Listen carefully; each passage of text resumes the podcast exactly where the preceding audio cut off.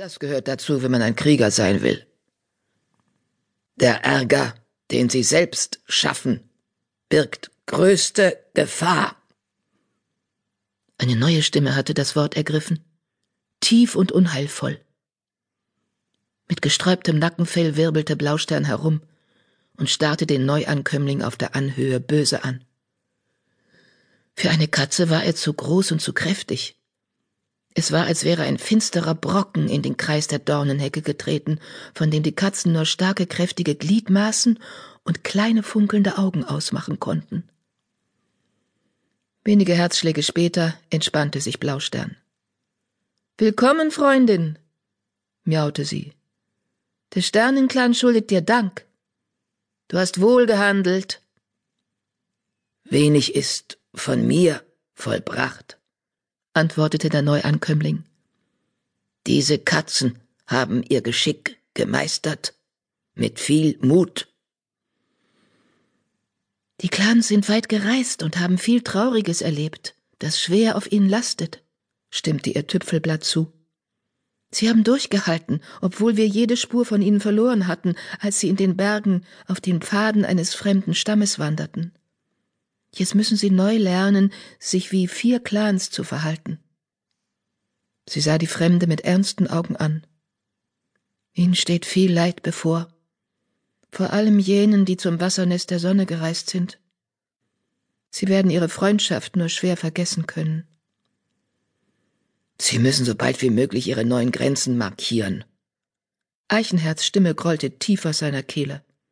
Das wird Ärger geben.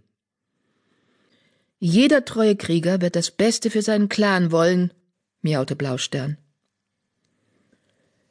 Ein Kater mit glänzend schwarzem Pelz blickte gebannt ins silberne Wasser, als sehe er von dort eine Gefahr aus der Tiefe aussteigen. Ich sehe eine Katze, die begierig nach Macht strebt, obwohl sie kein Recht dazu hat. Kein Recht? Am gegenüberliegenden Ufer sprang ein schlanker Kater mit einem schiefen Kiefer auf die Pfoten, dessen Fell sich vor Wut auf den Schultern sträubte. Nachtstern! Wie kannst du es wagen, so etwas zu behaupten?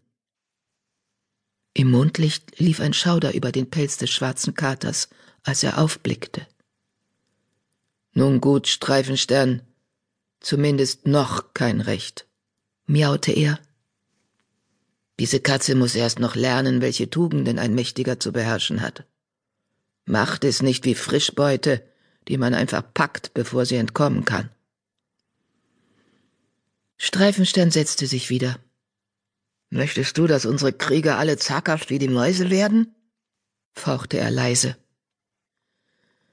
Bevor Nachtstern eine Antwort zurückfauchen konnte, trat eine Kätzin vor, mit dickem grauem Fell, einem breiten Gesicht und einem boshaften Funkeln in den Augen. Sie blieb neben Tüpfelblatt am bemoosten Ufer des Teiches stehen und senkte den Blick auf die Wasseroberfläche.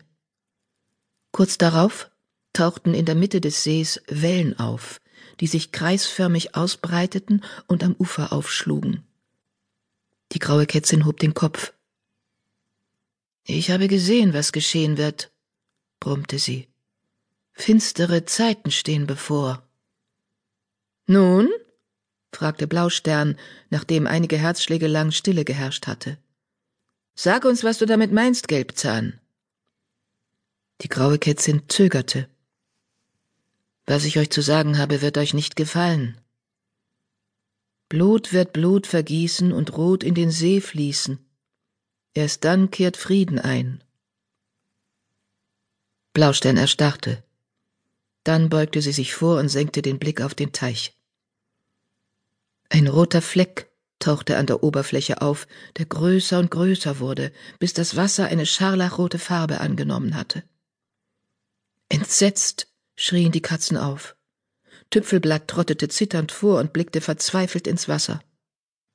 Versuchst du zu ergründen, was mit Feuerstern geschehen wird? fragte Blaustern sanft.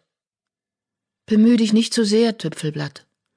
Von allen Katzen solltest du am besten wissen, dass wir manche Dinge nicht verhindern können.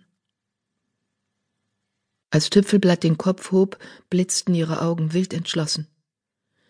Ich würde alles tun, um Feuerstern zu helfen.